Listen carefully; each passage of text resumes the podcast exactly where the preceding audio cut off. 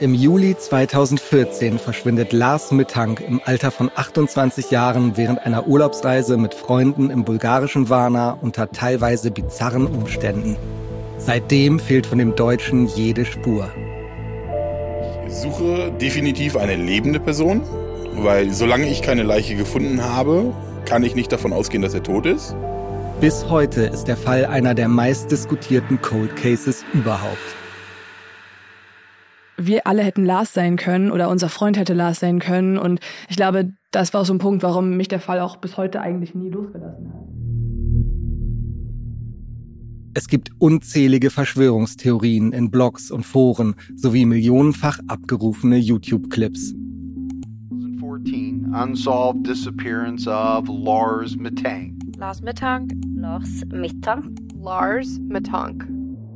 Diese eine Nacht wo alle anderen bei McDonald's waren, er aber irgendeine Begegnung hatte, scheint ja der Schlüssel zu sein.